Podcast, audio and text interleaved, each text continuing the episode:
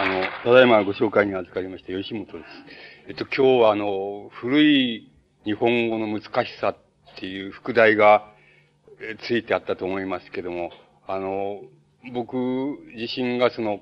非常に難しいなっていうふうにわからないなっていうふうに感じている、その、古い言葉がありまして、古い言葉のあり方がありまして、その、その問題をお話ししてみたいっていうふうに思います。あの、えっと、まあ、随分ヨタ話が入るかと思いますけども、あの、その、なんて言いますか、気分的に言いますと、大変僕自身の中で、その、引っかかっている問題って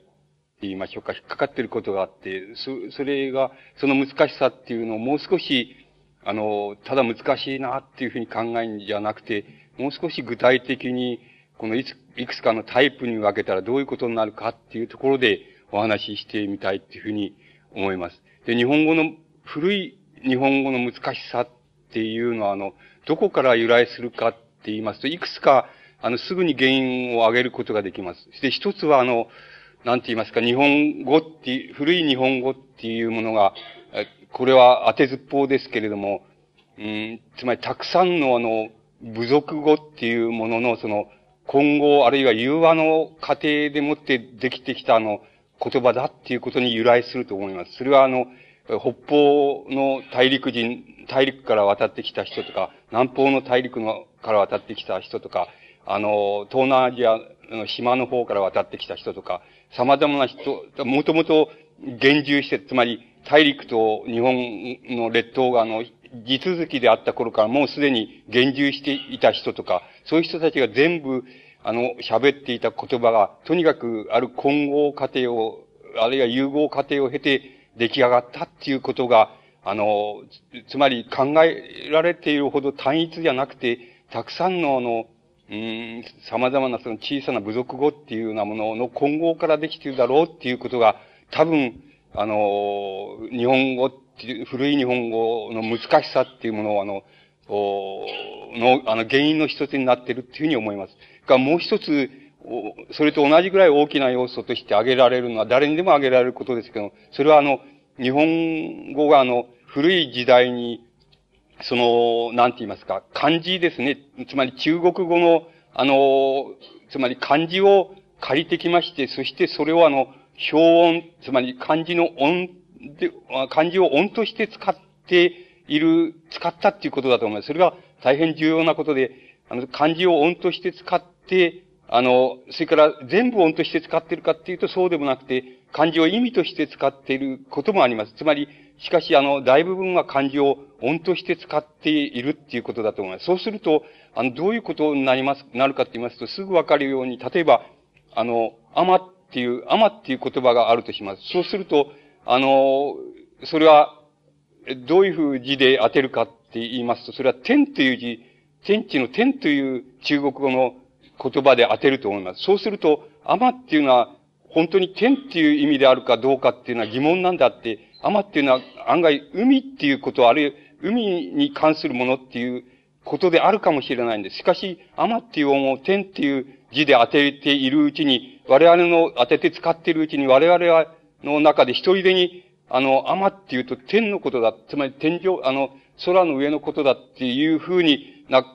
この観念が一人でにできてしまって、そのために日本語っていうのはあの古い時代に大変あの混乱を呈してしまって、まるであの原型的に多分持っていたその日本語の性格っていうのは相当それでもって変わっていったっていうことがあり得るわけです。だから、あの、漢字っていうものを、あの、つまり文字がないっていうことで、漢字っていうものを表音として、とにかく使って、それでもって、ま、あの、表現しようとして、例えば、その古事記でも万葉集でも、日本書紀でもそうですけど、そういうことが、そういうふうに使っているうちに、一人でに、あの、あ、なんでもない甘っていう、つまり海のことを言ってるかもしれないっていうのに、それがもう天のことになっちゃう。つまり、大変、厳かなことになっちゃうっていうような形でも、どんどん、あの、日本人のその言葉を使っているうちに、その、あ言葉を使い、その字を見ているうちに、だんだんその観念が変わってきて、概念が変わってきて、そして、その変化の仕方っていうのが随分あの、日本語っていうのはあの、変形させていっただろうっていうことが考えられます。まだたくさんのことが考えられますけれども、しかし、あの、誰でも気がつくその、古い日本語の難しさっていうものの原因を挙げるとすれば、その二つのことが挙げられるっていうふうに思います。ですから、日本語っていうのはどういう系統に属しているのかとか、あの、どういう系統の言葉が、あの、根幹になっているのかっていうようなことについて、今だ、まだ今でもその、専門家の間でその、定説を作ることができない。つまり、あの、ちゃんとしたはっきりした考えを作ることができないほど、それは大変面倒くさいことになっていると思います。その面倒くさくなっていることの原因っていうものは、今申し上げましたところ、二つのことが非常に大きな要因じゃないかっていうふうに考えられます。で、その要因っていう、その二つの大きな要因を、あの、非常にもう少し、その分類して、あの、お話ししてみると、どういうことになるかっていうことをお話ししてみたいと思います。で、あの、古い日本の古典っていうのは読んでいて、あの、すぐにこの、これはちょっとわからないって、つまり、得体が知れない言葉だっていう言葉がたくさんあります。それで、得体の知れない言葉っていうふうに私たちが感じるのは、どこ、どういう時に感じるかっていうのは、あの、根本的に言いますと、今申し上げました二つの原因のどちらかであるとか、その原因の両方であるっていうことが多いのですけれども、そのことをもう少し、もう少し具体的に、あの、申し上げられるところで申し上げたいと思います。もちろん、この当てずっぽうのところがたくさんありますから、あの、そういうふうに聞いていただいた方がよろしいと思います。つまり、半分はあいつは、よた話してるっていうふうに、お考えで聞いていただいた方がよろしいっていうふうに思います。まず、第一に、あの、この、も、あの、えー、もし、が入って申し上げますと、その、そこに書いてありますけど、あの、語音から来る難しさって、古い日本語で、語音から来る難しさっていうのがあります。例えば、例を挙げてみますと、あの、古事記の中に、その、この、スサノオノミコトがその、なんか、出雲へ行って、その、出雲でその、なん、えっ、ー、と、土地のその、まあ、えー、その市長の娘と一緒になって、その、えっ、ー、と、そこに住まいを作るっていう時に、その、歌う、歌、歌われる歌っていうのがあります。それで、それ、そのところで、その、出雲っていう、今の島根県のあたりって言いますか、いいわゆる日本海側の日本ですよね、ですけども、そこのところの地域に対して、いつでも、役も立つっていう、あの、なんて言いますか、これは、ま、日本語で言えば枕言葉です、ですけど、役も立つっていう言葉が必ず、出雲っていう言葉につくわけです。で、そこでもあの、役も立つ、出雲、八重垣、つまごみにっていう、そういう歌になりますけど、その必ず、出雲っていう言葉を歌の中で出てきますと、必ずその上に、役も立つっていう、あの、言葉がつきます。これを枕言葉っていうふうに言っています。人、役も立つっていうのは、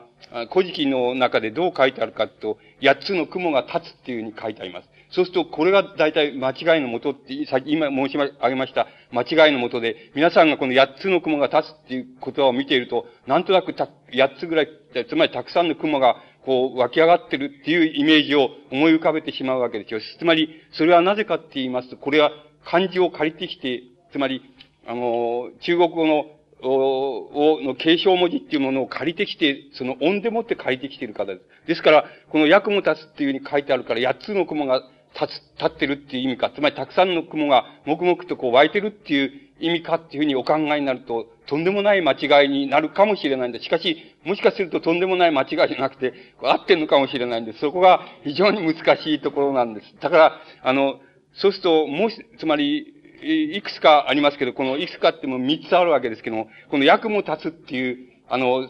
あの、枕言葉の言い方に、もう少し違う言い方があります。それは、やはり、あの、古事記の中にありますけど、休めさす、出雲たける、休めさすっていう言葉があって、それがやっぱり出雲っていう言葉につきます。すると、休めさすっていう言葉を皆さんがご覧になれば、八つの目を刺してあるって、何かで刺してあるっていうふうにお考えになるかもしれないし、その、つまり、これ、休めさすって言いますと、もう八つの目っていうふうに漢字のイメージで、もうそういうふうに思ってしまうわけです。で、でですから、休めさすって言い方があります。休めさす、出雲たけるがはけるたちっていう、あの、そういう歌がありますけども、そ、その場合には、出雲につく言葉として、え、役も立つじゃなくて、休めさすっていうふうになって、な、なります。そうすると、もう一つあります。これはあの、万葉集ですから、やや時代が下っている、万葉集のこれは、人間の、人丸の歌ですけども、あの、柿の本人丸の歌ですけど、そこでは、役も刺すっていう、あの、あの、枕言葉が出雲にくっつけられています。つまり、あの、出雲にくっつけ、くっつけられる枕言葉っていうのは、この3種類に、まあ、尽きるわけですけども、そうすると皆さんがご覧になると、つまり、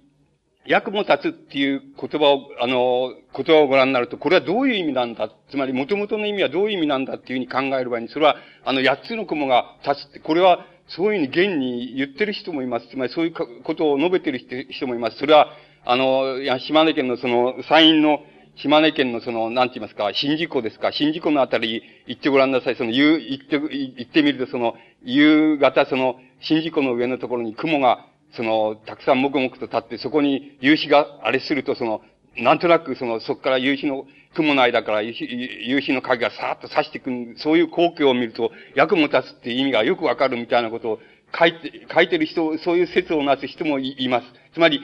しかしそんなことは当てにならないんで、その、雲の間から、その、なんか日がたくさん差してくるとこなんかいくらでもあるわけです。それで、だから、特に役も立つっていう必要は何もないっていうことになります。で、休めさすって言ったら、これは一体何のことだって、それで、えー、近世の学者、えっ、ー、と、この枕言葉についての学者っていうのは、かものまぶちをはじめたくさんおりますけど、みんなそれぞれ勝手なことを言っていますけども、一つとして満足、つまり、これは確かだっていうような説は一つとしてありません。つまり結局は何言ってんのかわからないっていうことになります。それから、今度は、あの、柿の本人丸は今度はやや時代が下って、今度は両方たし多分折衷させたのかもしれないですけど、役も指すっていうふうな使い方、枕言葉の使い方をしています。そうすると、これもまたわからないことで、つまり、両方あったから、まあ、両方折衷してやろうっていうふうに考えたのかもわかりませんし、なん、なんともこの、得体の知れない言葉になるわけです。しかし、間違いなく、出雲っていう言葉の上に、あの、役も指す、あるいは、役も立つっていう言葉が使われるっていうことだけは現在残されて確かなことなわけです。そうするとこの元のこと、元の意味は何だろうかっていうのは、あの、わからないわけです。それで、わからないわけです。だから、あの、様々な、この、つまり本当にあの、雲がこう、黙々と、あの、湧き上がって、それでその間から日が差してきて、それが、あの、新宿のその、えっ、ー、と、湖の表面に当たって、その光景があまりにその、えー、見事で印象的なので、その役も立つというふうに言ったのかもわかりませんし、それは何も僕らはあの否定する根拠は何もないんですけど、それと同じような意味であの、肯定する根拠も何もないっていうことになります。で、だから、ここではもうまるでわからない。しかし、とにかく、あの、出雲という地方あるいは土地柄に対しては非常に古い時代から、あの、つまり、あの、非常に古い時代から何か知らないけど、役も立つっていうとか、やつめさすとか、その、役も刺すとか、そういう言葉が、あの、こう、なんて言いますか、被せられると言いましょうか、その、上につけられるっていうことだけは、あの、非常に確かなことなわけです。ところで、これ、これ以上のその類推をしようとすれば、ただ一つなわけです。ただ一つ、つまり現在できる類推はただ一つのことです。それはどういうことかというと、皆さんが、あの、役も立つっていうふうにおっしゃって、それから、やつめさすっていうふうにおっしゃって、それから、役もさすっていうふうにおっしゃると、なんとなく皆さんは自分で、ご自分で言ってごらんになるとわかるけども、なんとなく音で言うと同じこと言ってんじゃないのか？つまり、役も、役も立つっていうふうに曖昧に言ってごらんになって、それで、や、やつめさすっていうふうに曖昧に言ってごらんになって、それから、役もさすって曖昧に言ってごらんになると、そうするとこれは同じことじゃないのか？っていう、つまり同じことなんじゃないか？つまり、本来、その時代にまで遡っていますと、ややまあ、方言的にややその発音の違いはあっても、大体音としては同じことを言ってたんじゃないのかっていうふうなことまでは、なんとなく言えそうな気がするわけです。つまり、それを、あの、つまり表記する、つまり文字に書きますと、訳も八つの雲になってみたり、八つの目になってみたりするわけですけども、本当に音で言ってみますと、大体同じじゃないかつまり、あの、役も足すって言ってるのと、やつめさすって言ってるのと、あの、役も刺すって言ってるのとは同じことじゃないかっていうところまで言うは、なんとなく言えそうな気がするわけです。そうしますと、その三者の三様の、今僕らが、僕らの五感で発音している、その三つの、その何か知らないけど、三つのそのちょうど平均値を取った音があるとすれば、音の言葉があるとすれば、大体その音のところで、本当はこの出雲っていうのに、何かがくっつけられていたんじゃないかっていうところまでは、なんとなく類推してもそれほど滑稽じゃないっていうふうなことになるように思います。で、僕らがあの、推測できるところも、ややそれに類するので、大体そのところのあたりが、あの、本音の、本当のところじゃないのか。つまり、役もさすでも、やつめさすでもなく、役もさすでもないっていう。それから、そういうことになっていくかです。それで、えっと、あの、それからがヨタ話になってきますけど、ややこの、役も立つっていう音とか、やつめさすっていう音とか、あの、似てる、その、こ一つ言葉を取ってきます。あの、似てるような音の言葉を取ってきますと、や、やうもしるっていう言葉、これはアイヌ語ですけど、やうもしるっていう言葉があります。これはなんか根拠地とか、本地とかそういう意味合いになってきます。つまり、そういう言葉は、やや音としてその類似するところがあるっていうことがあります。で、これは別に、あの、ヨタ話だから、そう、これが元だっていうふうにちっとも言いませんから、その、その、それは誤解のないようにしてください。ただ、要するに、あの、三つの言葉のですね、枕言葉の三つの言い方のどっか、その音の、なんて言いますか、均衡点と言いましょうか。それを厳密にもし、あの、様々な条件から遡ることができましたらば、多分、この、役も立つっていう、あの、枕言葉の、あれ、集めさすっていう枕言葉の本当の語音っていうものを見つけ出すことができると思います。つまり、本当の語音を見つけ出すことができたらば、本当の意味を見つけ出すことができるかと思います。しかし、現在のところ残念ですけども、近世以降、その、あの、国文学者たちは盛んに、この、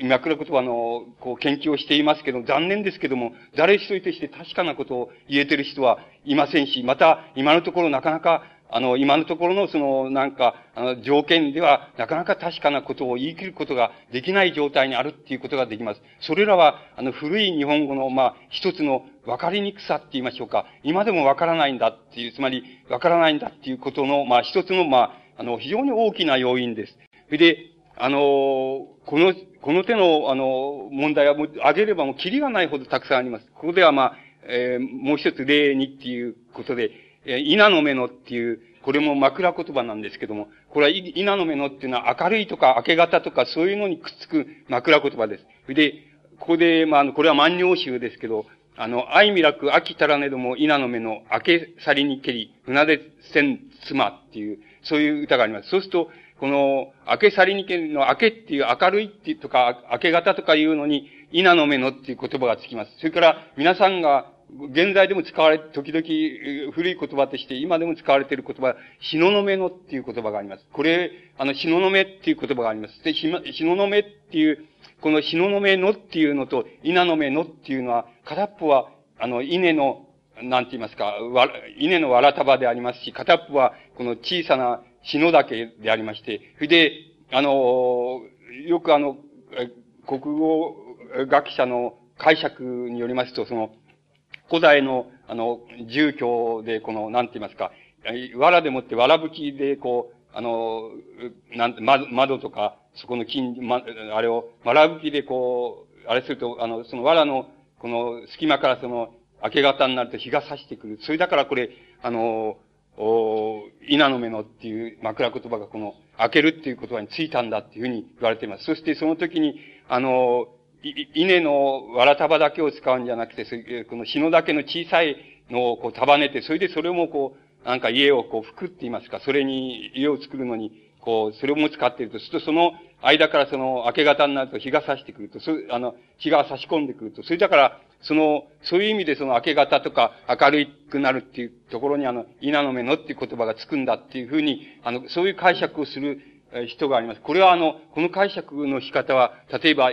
あの、役も立つっていうのは八つの雲、つまりたくさんの雲がもくもく立ってっていう、それよりも、やや確かな、あの、根拠であるような気、あの、解釈であるような気がします。しかし、それが確かであるかどうかっていうのも確かめることはできません。それで、あの、本当はこの、稲の目のっていうのと、現在僕らがその、明け方っていう言葉として、あの、しののめっていう言葉を使っていますけども、その、しののめっていう言葉が枕言葉に使われている例を探そうとするのですけども、それはどうもないです。ない、この万葉集にはないんです。で、今度は万葉集はないけども、あのもう少し時代が下りまして、古今集の中になりますと、その、ここに3番目に書いてありますように、あります。それは死ののめのっていう言葉が使われています。で、あの、死ののめのほがらほがらと明け行けば、おのが気のぎぬなるぞ悲しきっていう歌があります。そうすると、この死ののめのっていう意味は、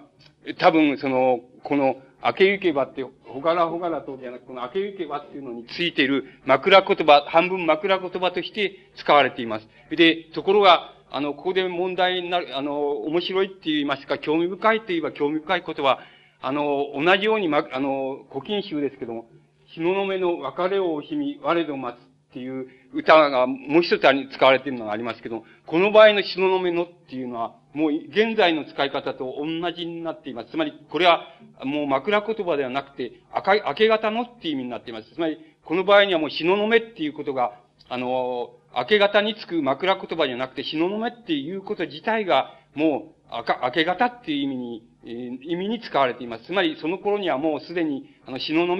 ていう言葉が、枕言葉としても、もちろん、半分枕言葉としてもあるのですけども、あの、もう、それ自体がもう、東雲って言えばもう、明け方のことだっていうふうにもう転化してしまっていることが、あの、わかります。で、これがあの、古今集時代に、あの、時代になりますと、そういうふうに変わってきてしまっています。で、あの、残念なことにその東雲っていう、あれは東雲のっていう枕言葉は、それ以前には見つけることができなくて、それ以前には稲の目のっていう、あの言葉だけが使われています。ですから、もしかすると、あの、稲の目のっていう、つまりその、ま、なんて言いますか、万葉集時代にはまだ、あの、この、稲の、稲のわら束でもってこう、家をこの家の壁を拭くとか、あ窓のところをこう、こう作るとか、そういう風になっていたのに、だんだん時代が、あの、こう下がってきたら、それは、あの、稲の藁は使わなくなって、この、まあ屋根ぐらいにしか使わなくなって、それで、大体こう、壁のところは、その篠の、細い篠だけをこう、編んでそういうのを使ったっていうことになのかもしれませんし、そんなことは一向わかりませんけど、つまり様々なその空想を許すわけですけども、しかしそのように、あの、変遷してきています。つまり、枕言葉、明け方っていうことにつく枕言葉であったものが、あの、それ自体がもう、あの、一種の名詞としても明け方のことを意味するっていうふうになりまして、現在、例えば、あの、日ののめ、例えば、日ののめ橋とか、つまり、えー、ここで日ののめっていうのを使いますけども、明け方のことですけども、それは元を正せば、あの、決して明け方のことを意味してたのではなくて、明け方っていうことにつく枕言葉としてあったっていうふうに、あの、言うことができます。だから、あの、このように、あの、なんて言いますか、この、時代を振るにつれて、あの、同じ言葉が変遷して変わってしまうって変わった意味に転化してしまう。あるいは変わった枕言葉としてあった漬物、つまり、あの、この飾り言葉としてあったものが、あの、次第にそれ自体がもう本、本体を指すようになってしまうって、そういう変化の仕方も、あの、あります。で、それらは総評してどういうことになるかっていうと、多分それは、あの、なんて言いますか、この地方による差であるっていうよりも、その、あの、日本語を、その、古い日本語を、その、なんて言いますか、書き表すためにその漢字あるいは漢語を使って書き表したために、そこから来る、あの、なんて言いますか、自然にあの継承文字、つまり、文字自体に、あの、継承があり、継承自体に意味があるというふうにな言葉を音としてだけ使ったために、その混乱が生まれて、そしてそこから、あの、様々なその難しさの、うん、こうが、あの、現れてきて、それが、あの、現在に至ってほとんど、なんて言いますか、日本語の系統っていうようなものを、あの、探ることすらそんな、あんまりうまくいってないっていうような状態になっているんだっていうふうに思われます。それから、えっ、ー、と、そのようなことでもう一つ、その、少しあの、細かいことでその、分類できるその、なんて言いますか、わからなさって言いますか、難しさっていうのを、その、一つその考えてみますと、この、語助っていうことがあります。で、あの、語助って、まあ、語の順序ですけど、言葉の順序ですけど、語助に、あの、日本語にはその、つまり、日本、古い日本語にはその、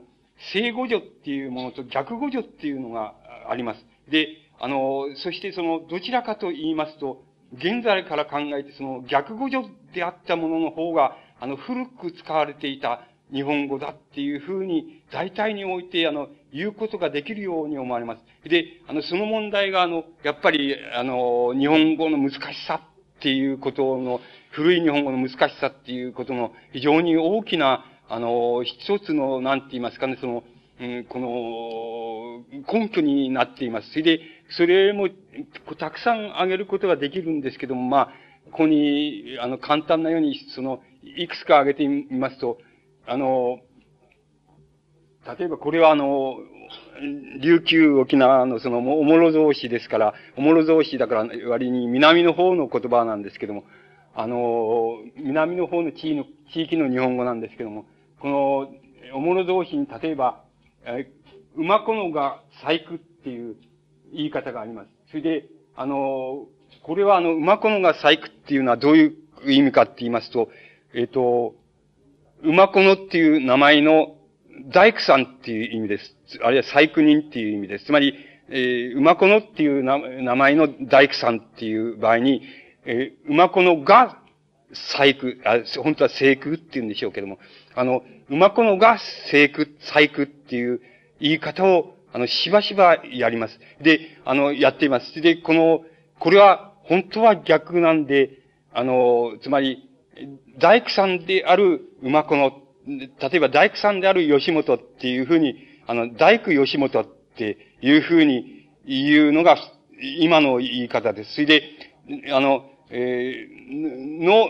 例えば、えっ、ー、と、吉本の大工っていうふうには、現在は言わないわけです。で、現在は言われないわけです。しかし、あの、古い日本語の場合には、しばしば、その、逆にその、えっ、ー、と、名前を先に言ってきて、その、あの、その、それにつく何かを後で言うっていう言い方が、あの、しばしば出てきます。で、これは、この、これもその、拾い上げますと、たくさん上げることができるのですけれども、あの、皆さんが不思議に思われるでしょうけれども、これはあの、よくよく、よく、あれしてご覧になると、え、たかなりな程度数が多いってことがあります。つまり、古い日本語の古い時代には、どうも逆に、そういうことを逆な言い方をしていたことがあるのではないかっていう、あの、ことが、あの、なんとなく推測できるところがあります。で、例えば、えっ、ー、と、これは、この、柳田国夫が挙げている、やっぱり逆語、逆語助の例ですけども、例えば、肥やすっていう言葉があります。肥やすっていう言葉はどういう意味かって言いますと、子供を可愛がるっていう意味です。で、あの、子供を可愛がるっていう意味です。で、これは、反対にしますと、やすこですね。反対にしますと、やすこ。そうすると、やすこっていうのはどういうことかっていうと、あの、かわい、あの、可愛らしい子供っていう意味になります。つまり、可愛らしい子供っていう意味になります。で、ところが、あの、しばしばこれを古い、今でもこう残って、肥やすって言い方は残ってるわけですけども、本来の意味はあの、肥やすっていう意味はあの、え、あの、子供を可愛がるっていう意味です。子供を可愛がる、がるっていう言い方を、つまり、逆、え現在考えられているよりも逆、のとは逆な言い方で、一種その、なんて言いますか、名詞的な言い方です。つまり、名詞的な言い方で肥やすって言いますと、あの、子供を可愛がるっていう意味になる。つまり、それは動詞的な意味になる、なるのであって、これはあの、これは今僕らが持っているその常識から肥やすっていう言葉を理解してはいけないっていうことの一つの大きな例なんで、あの、柳田国がわざわざ拾ってきた例なんですけども、あの、この手の例もたくさんあります。例えば、えっ、ー、と、えっ、ー、とね、そうですね、本郷西方町っていうのがあります。そうすると、本郷西方町っていうのは、西方町って、あの、何だろうかっていう、言いますと、皆さんは、例えば、なんて言いますか、えっ、ー、と、西の方、西の方が片っぽないっていうのはおかしいですけども、なんか、えそういうふうにお考えになるかもしれないけど、本当は、この西方町っていうのは、つまり、えっ、と、本郷台に対して、西の傍原にある町っていう意味になります。で、僕住んでるところ、吉方町っていうんですけども、それは吉祥寺の塀の際なんですけども、あの、そうすると、それは吉方町っていうのは吉祥寺のそばにある、つまり、そばのところの町っていう意味なん、なんです。で、つまりその手の言い方、これもまた、あの、現在でもたくさん、あの、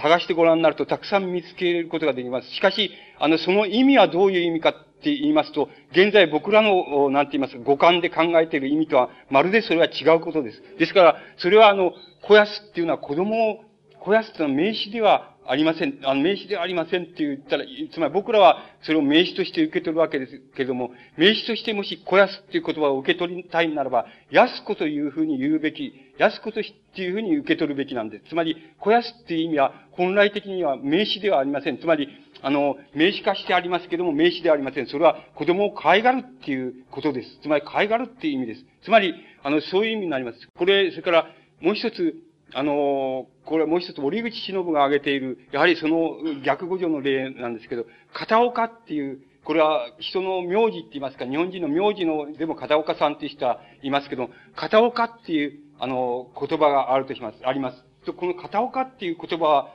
片っぽの方が岡だっていう、岡であるっていう、そういうふうな意味に、意味になるかっていうと、決してそうではないんです。おあの、片岡っていうのは、本当ならば、あの、岡方っていうことです。つまり、丘の、丘のすぐそばにある、つまり丘があると、そのすぐそばにあるところっていう意味合いになります。つまり、ところっていう意味合いになって、であって、決してあの、片方の方が丘だっていう意味では決してあります、片方にある丘っていう意味でもあります、ありませんし、一方が丘だ、一方が丘になってるところっていう意味でもありません。丘の傍らにあるところっていう意味です。それがあの、片岡っていう意味です。あの、意味になります。それで、これは逆語であります。逆語助であります。つまり、本来的には、丘方って言った方がいいっていう、丘の傍らっていう意味で、丘方って言った方がいい意味、ことなんですけども、それが、片岡っていう言い方を、あの、あの、言い方が、されるわけです。で、この点を、あの、言葉も、よくよく探してご覧になると、たくさんございます。それで、たくさんあります。それで、あの、これもその非常に重要なことなんです。それで、なぜこういう、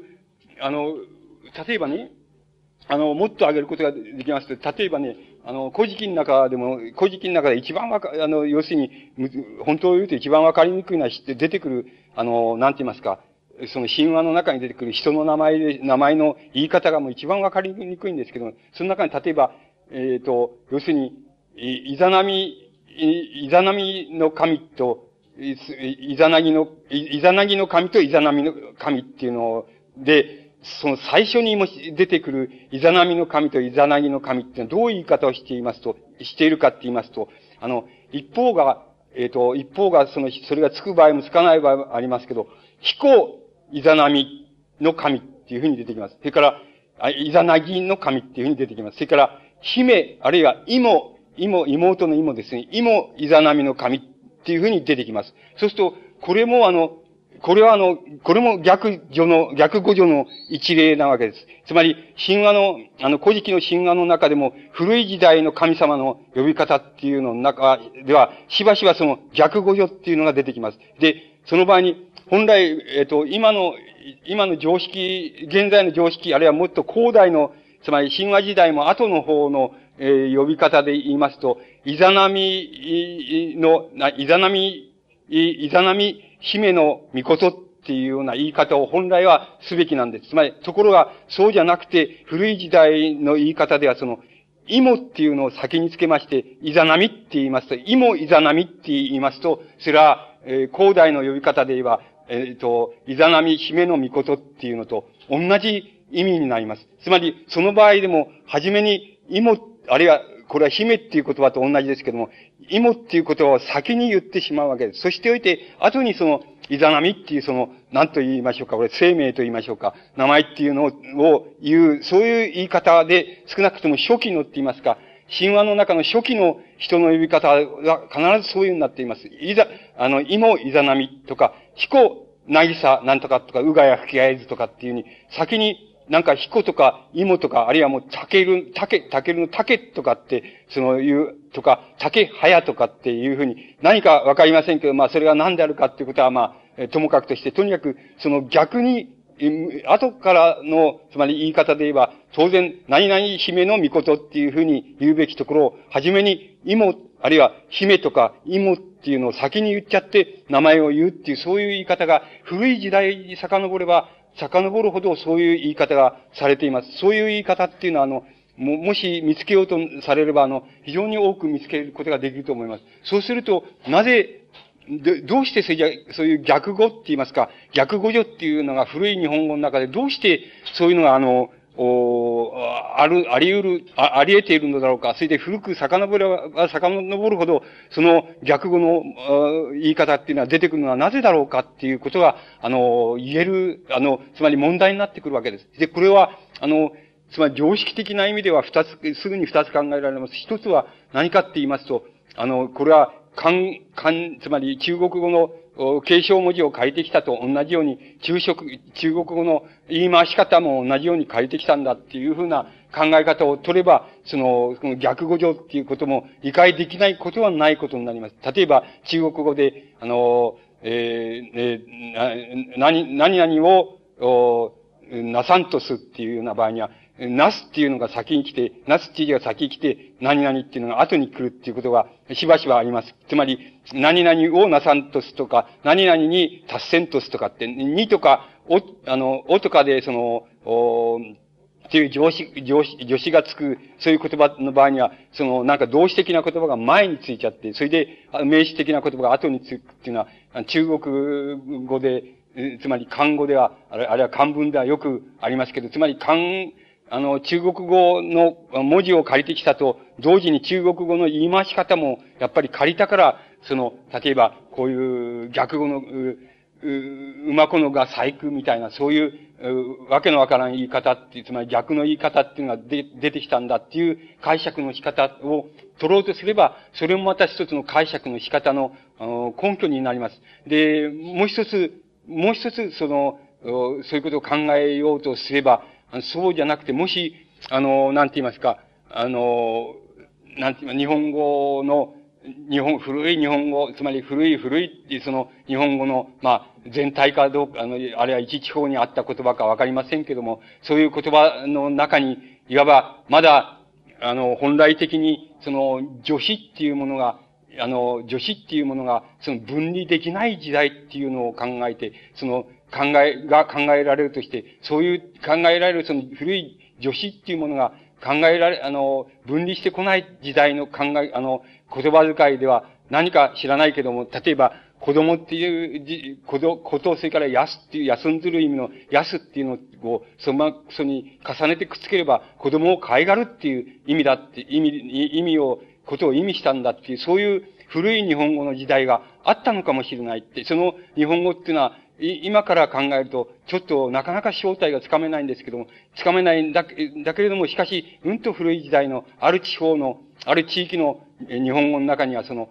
なんて言いますか、えー、子供を可愛がるとか、そういうことを、そういう言い方をしないで、こう、こうっていうのと可愛がるって、こうっていうのと、例えば、ここで言えば、休、休んでるの休っていう、そういうのを、こう、ただ並べれば、それはもう、本来子供を可愛がるっていうことを、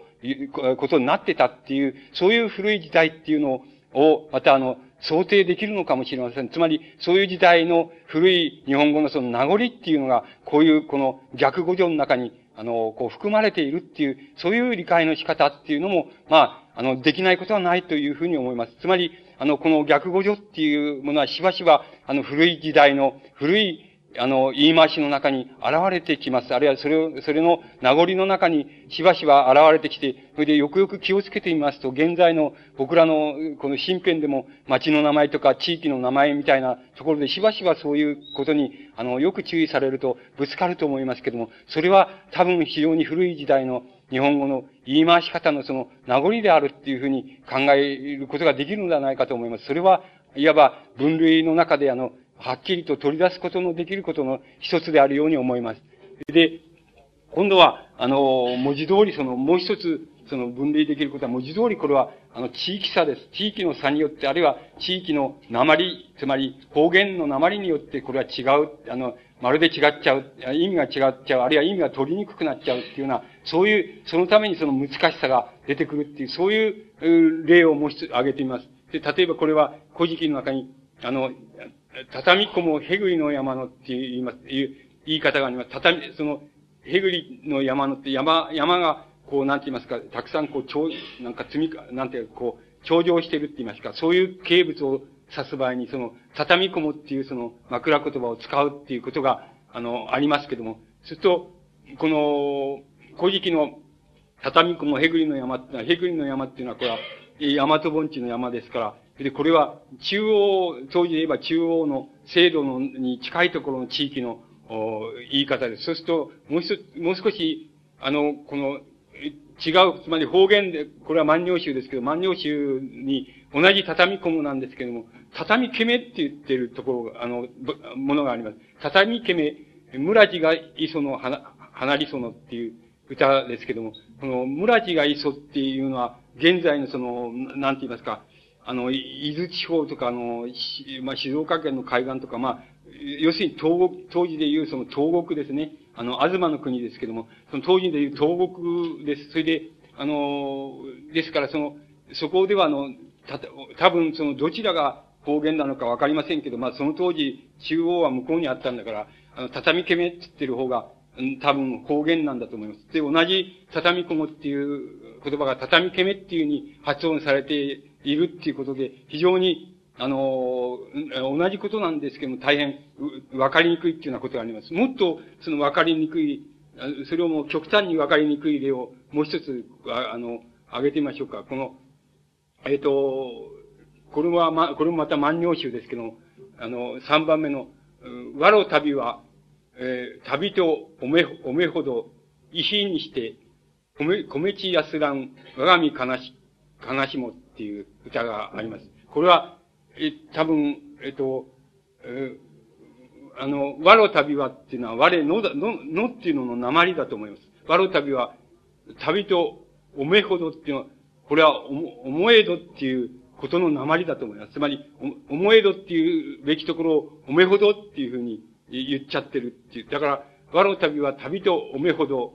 意にしてっていうのは、あの、家だと思います。家を、家っていうふうに言えなくて、石、石になっちゃうっていう。だから、石にしてってなります。それから、子持ち、本当は子持ち痩せらんっていう、子供を持って痩せ細ってだろうっていう意味でしょうけども、これを、これはあの、米地っていう、米地っていう発音になってしまうわけです。米地安らん、うん、我が身悲しむ、我が身悲しこれは我が目、目だと思います。これ妻っていう、えー、あるいは女性っていうことで、我が妻悲しむ、つまり我が目悲しむだと思います。だけど、これ、やっぱり鉛でもって我が身悲しもになっちゃう。すと、我が身悲しもって言いますと、自分の身が悲しいっていう風に取れてしまうわけです。そうすると、これはまるで意味が取れなくなってしまいます。だから、そうじゃなくて、これは我が目、つまり、あの、妻とか、あの、自分の好きな女性っていう意味だと思います。好きな女性が悲しがってたろうっていう意味だと思います。それだけども、これを、あの、鉛の言葉通りに取ってしますと、自分の身が悲しいっていう風に取れてしまいます。それから、米地す、米地安なんて米地って言ったってわからないっていうことになって、本当はそれは小餅だっていうことなんですけど、それが米地安らになってしまいます。だから、これ、ほとんどこれ、こういう表記の仕方でなくて、万葉仮名の表記の仕方で、我の旅は旅とおめほどいひにして、米地安らん我が身悲しむっていうふうな言葉っていう、そういうふうに万葉仮名で書かれていたとしたらば、これを理解していくのは大変なこれを、これの正しい読み方と、それからの正しい理解、解釈の仕方っていうのを見つけ出すには大変だったろうなっていうふうに思います。つまり、昔からいろんな学者の人がいろいろ苦心してやっとこういうことだろうなっていうことになったんだと思います。だから、あの、それは、いわば方言的な、地域的な違いの差になる、なると思います。で、日本っていうのは、あの、えっ、ー、と、この細長い列島ですから、あの、つまり、もし、あの、なんて言いますか、幅は狭いですけども、細長いですから、この細長さだけ取ってくると、かなり、あの、大きな地域にわたる、その、まあ、なんて言いましょうか、痩せた大国だって言いましょうか。痩せた大国なわけです。つまり、だから、あの、南の方の、なんて言いますか、方言と北の方の方言との差っていうのは、つまり、言ってみれば、その、琉球、琉球、琉球語とアイヌ語の差ぐらい、その、まるで違うっていうようなことがあるわけです。ですから、あの、大変、そういう意味で言語的に、言語方言的に言いますと、小さがもう大変著しくて、あの、南の方の人が、北の最果ての人の言葉っていうのを理解するっていうのは、ほとんど不可能であるっていうようなくらいに難しいあの、ことに、地域差が難しいことになっているっていうふうに思います。だから、そのことは、あの、やはり古い日本語を大変難しくしていることの非常に大きな、あの、要因の一つではないかっていうふうに思われます。が、もう一つ、やはりそれは地域差には違いないんですけども、あの、挙げてみますと、あの、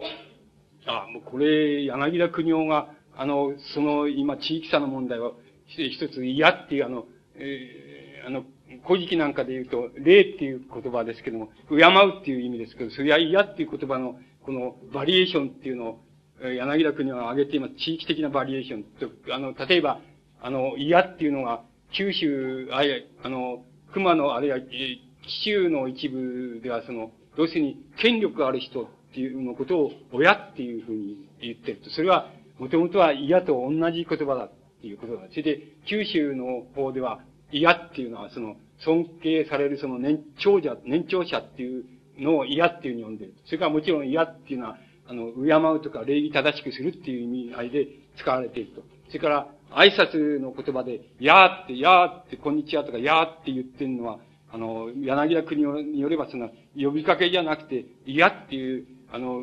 言葉から来てんだっていうふうに柳田国は言っています。いやいや、こんにちはっていう場合に、いやっていうのは、要するに、敬うよ、お前を敬うよっていう意味から、言葉から来ているっていうふうに、柳田国はそういう解釈をしています。それから、もちろん、うやうやしく何々する、うやうやしいって言葉あれ、これも嫌、元を正せば嫌っていう言葉から来ているっていうふうに、柳田国は書いています。だからもう、この、こういうふうな、あの、引き伸ばし方をしますと、たくさんあります。例えば、これは別にこっちが勝手にくっつけたんですけども、あ例えば、あやかるっていう言葉があります。このあやかるっていう言葉は、やっぱり縁起がいいこと、あの、その、尊いことに、その、自分もその、なんて言いますか、その、この、乗っかるって言いますか、そういう意味で、あやかるっていう言葉は今使ってます。あやかるの、あやもこの嫌から来てんだっていうふうに言うことができるでしょう。それから、もっと、もう少しちょっとバリエーションを怪しくしますと、怪しいっていう言葉がありますけど、怪しいっていうの、のあやっていうのは、怪しいのあやっていうのをもともとは嫌っていう、敬うっていうことから来ている、それのバリエーションで、あの、怪しいことと敬うこととは一見反対に意味がなっていますけど、でもよくよく考えると怪しいと思うのは、なんか恐ろしいものがこう、そこにいて、そそういう、いてっていうことが元にあるわけですから、それ、敬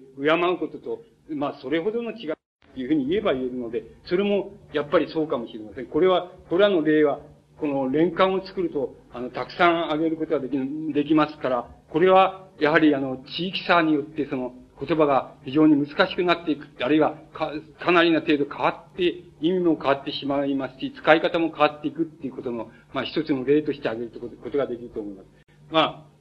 その地域的な差っていうのを、もう一つ違う地域的な差、差の、その質の違う地域的な差っていうのを挙げることができます。それは何かって言いますと、多分地域的な差には違いないんですけれども、多分それはあの、時間的な差だっていうふうに考えられる、つまり時間的な差に還元できる地域的な差っていうことなんです。例えば、あの、古事記の中にたくさん挙げることができます。この例も挙げることができますけど、ここで一つ挙げますと、古事記の中に、あの、歌があり、あの、あります。これは、あの、大和、えっ、ー、と、神話の中でその大和武のことが、その死んじゃって、それで奥方たちがその、嘆き悲しんで、その、なんか、えー、あの、白鳥に化けたその、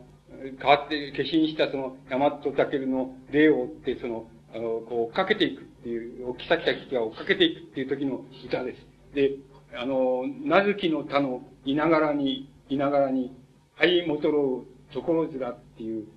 歌なんですけども、この、これはあの、えー、なんでもないで、その、これは、お墓のそばにある、田んぼのその、稲の、植わっているその稲ですね。稲の茎のところの間を、その、なんて言いますか、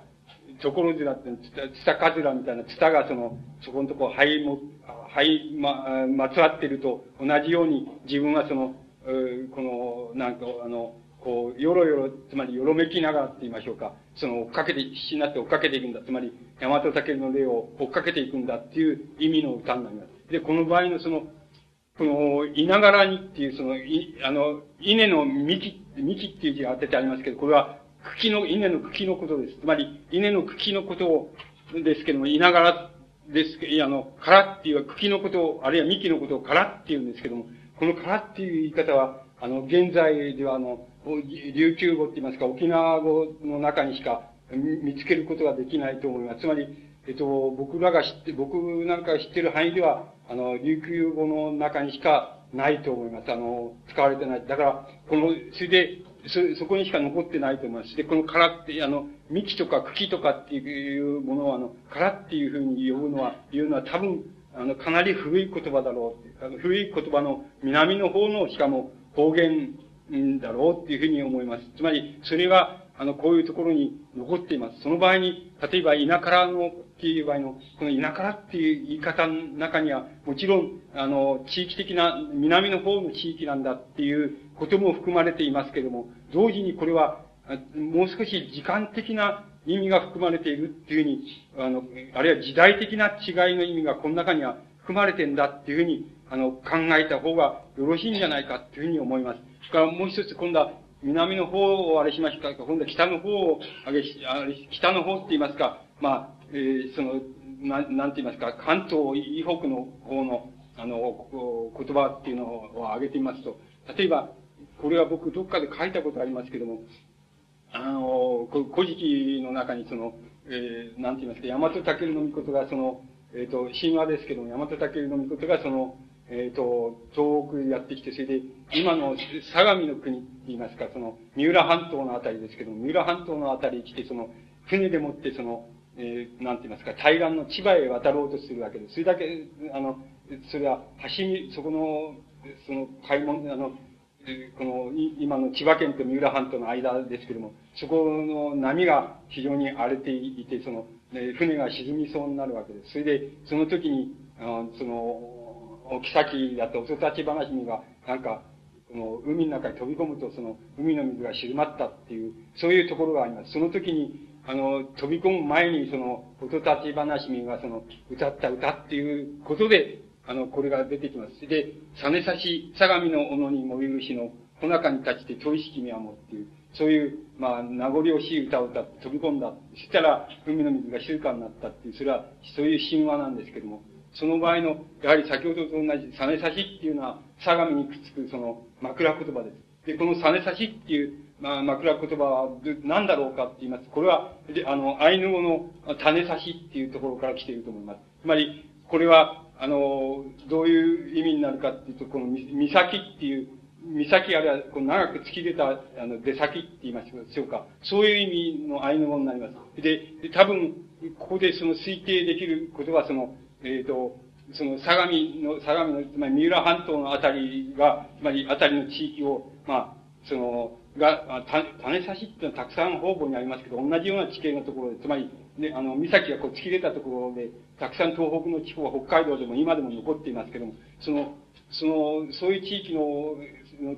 地名として種差しっていうふうに呼ばれていて、それが、あの、それが例えば、だから三浦半島のあたりをそういうふうに呼ばれていて、それで、それが多分この枕言葉で、で、あの、くっついているんだっていうふうに言うことができます。で、あの、この手の、もう一つありますけども、この手の、この、ま、つまり、枕言葉の中に出てくる、その、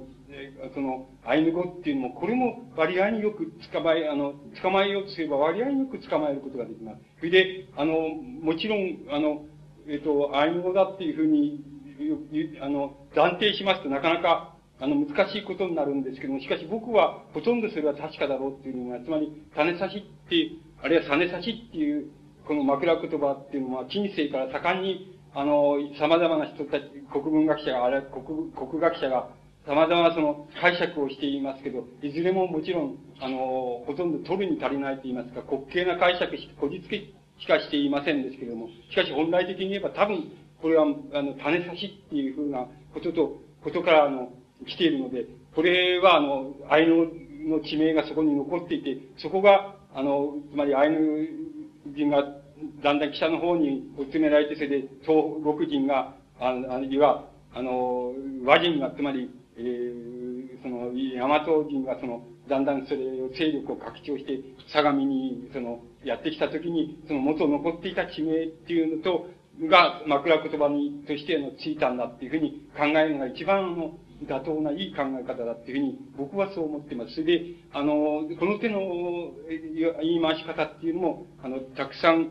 と言えませんですけど、かなりな程度その見つけることが、あの、できます。で、この場合にも、多分、その、これは地域的な差なんですけども、地域的な方言の違いなんですけども、その根底にあるのは、多分も、もっと時代的な差なんだっていうふうに言うことができます。僕らが考えられる限り、相当、相当前の方の言葉っていうのも、また言葉っていうのがこの地域的な違いの中に含まれているっていうふうに考えた方がいいので、この場合には同じ方言でも、多分その時間、どうそういう言い方はないんですけども、一種の時間的な方言って言いましょうか。そういうものとして考えた方が、あの、いいんじゃないかっていうふうに思われます。で、あの、この手のこと、つまり、この今、この種差しっていう言葉が出てきて、それは種差しっていうのから来てんだっていうふうに申し上げましたけれども、それじゃ、例えばね、これも先ほどのその、語音っていうのから来る難しさっていうことと関連するのですけども、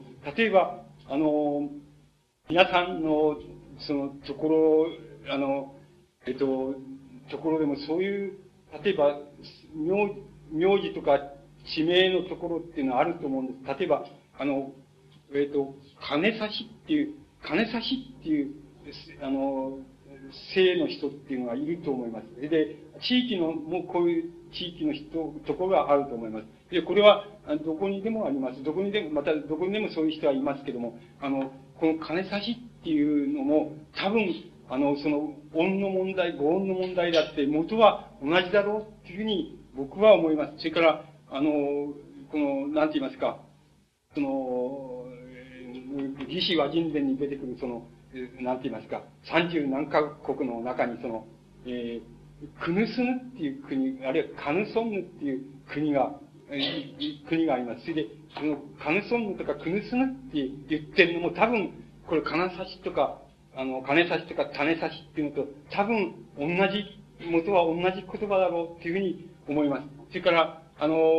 これは神話の中にもあの、クヌスヌ締めっていう、あれ、クヌスヌ神っていうのが出てきます。それは多分、義士和人伝の中のその三十何カ国の中の一つの名前ですけども、それと同じことだろうっていうふうに思います。それは多分、その、わかりませんけれども、えっと、海、海に面したその、あるいは海の方に出張った地域を持っている、その場所のその一種の場所に付けられた名前、あるいはそういうところにあった国に付けられた名前だっていうふうに考えると一番いいのではないかっていうふうに思いますけれども、あの、この手の、あの、言葉、あるいは言葉、方言でありますけれども、方言、あの、地域的な方言として考えるよりも、あの、なんか、あの、なんて言いますか、その時間的な方言と言いましょうか、その時代的な方言って今、時代、時代の違いが一種の方言となって、いわば重なっている。それがあの、日本語としてその、の言葉、古い日本語をその難しくしている一つの要因になっているっていうふうに考えた方がよろしいんじゃないかっていうふうに思います。で、このようなふうに考えていきますと、あの、つまり日本の一番古い、その、この文字原点っていうのは、例えば、それは古事記であったり、日本書紀であったり、あ、あの、万両集であったりするわけですけども、その中で、あの、皆さんがどういうふうにこれを考えられようと、ちょっとこれはわからないっていう、もう何を言ってるか全然わからないっていうことの中で、あの、合理的なって言いますか、あの、国文学者がその近世以降、その近世から現代まで、その様々合理的な解釈の仕方をやってきて、それで定説になったもの、また定説にはならないけれども、一つの説として存在するものっていうのは、ものは、それとしてその受け入れるとして、それでもなおわからない、つまり全く不明であるとか、とても、あの、これは信ずることができない解釈だとか、そういう、あの、日本語にしばしばあの、そういう、あの、古典の中でしばしばぶつかります。あの、ことにその古い古典の中でしばしばぶつかります。で、そのぶつかったところで出てくる言葉っていうのは、あの、今申し上げました通り、その漢字を借用したことから来るとか、あるいは地方の方言から来てるとか、それから、あの、時間的な大変時間的な差が、その中に圧縮されているんだっていうこととか、それから、元来日本語っていうのが、正体がわからないほど、つまり様々な、あの、部族語の、その、なんて言いますか、部族語がより集まって、そしてそれがある長い年月の間にその、この混和してって言いますか、混入してできてしまって、まるで、その周辺地域との、その、と、その、なんて言いますか、あの、語源的にその、なんて言いますか、あの、この、系統を立てることができないほどだっていうふうになってしまっていることの中に、その、たくさんの、いわば、その、部族語の、たくさんの部族語の、この、入り混じったもんなんだっていう、できたもんなんだっていう要因があると思います。それで、大体、そういうにして、なんて言いますか、あの、時代、あの、つまりこの手の、その古い日本語についての理解っていうのは、あの、どっから攻めていっていいか、よくわからないんですけれども、しかし、あの、近世以降の国文学者っていうのは、どうやってきたかっていうと、大抵、みんな当てずっぽうやってきたんです。当てずっぽうやって経験、経験的にたくさんのその古典を読み、そしてたくさんの方言を聞き、そしてそれから当てずっぽうでもってこう、なんて言いますか、それを取りさばいてきて、やっとその、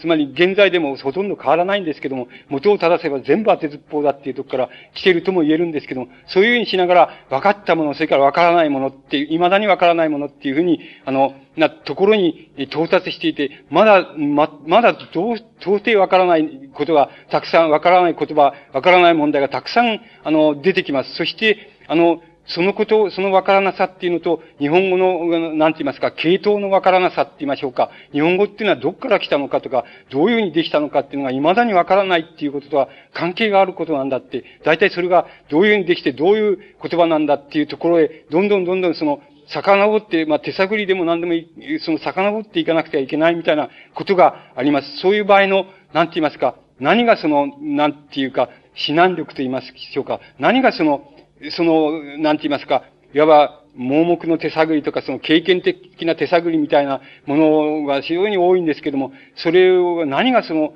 一種のその、それを方向、正しい方向づけだっていうことを保証するのかっていうのは、少しも、なんて言いますか、あの、こう、いわば、決まったあれが、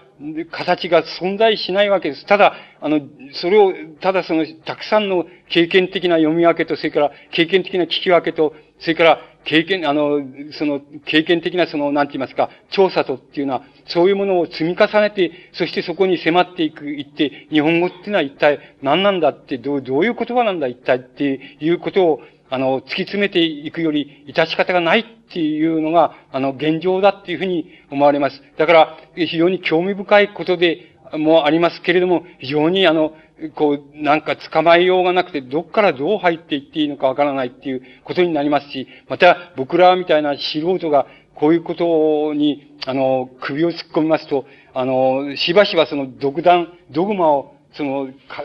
その展開するっていうことにもなり、なります。それだから、ドグマを展開してはまた、えー、反省してみたりっていうようなことの繰り返しでして、また、こういうことは非常に興味深いことなんですけども、興味深いだけに非常に、あの、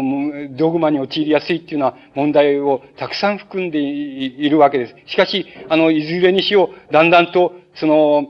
なんて言いますか、だんだんとその攻め、攻め遡っていって、そして古い日本語、つまり日本語っていうのはこういう系統からこういうふうにしてできたんだっていうことが、歴然とまず論理づけられるところまでは、どうしたってそれは行くよりしたい、致し方がないので、まだそういうところに到底、その、なんて言いますか、その、すぐに行けそうには到底思えないですけれども、しかし、いずれにせよ、徐々に徐々に、その少しずつ、少しずつ、攻め登って間違えたり、また引っ返したりしながら攻め登って、それで日本語っていうののまあ、なんて言いますか、正体って言いましょうか、本性っていうようなものにだんだん近づいていくっていうようなことになるのではないかっていうふうに思われます。で、こういうことは、あの、なんて言いますか、その、面白いことはいくらでも面白いことが、あの、あるのですけども、あの、確かなところっていうのはなかなか、あの、少ないので、まあ、今日の、僕がお話ししましたことも、まあ、話半分に、えっ、ー、と、聞いてくださって、まあ、こういうことにも、あの、あるんだねっていうくらいに聞いてくださった方が、まあ、よろしいんじゃないかっていうふうに思われます。あの、一応これで終わらせていただきます。